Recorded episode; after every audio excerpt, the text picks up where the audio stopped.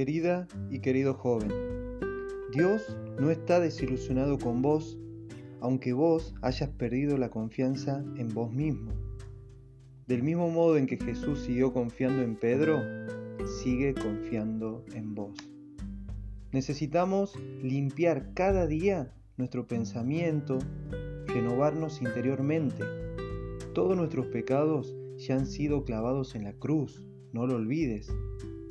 Y así como el Señor te invita a perdonar al prójimo 70 veces 7, también te invita a que te perdones a ti mismo todas las veces que sea necesario.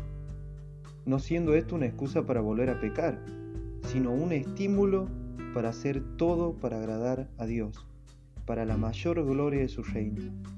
En este día intenta abrazarte y perdonarte. Te mando un abrazo y que siga creciendo tu fe.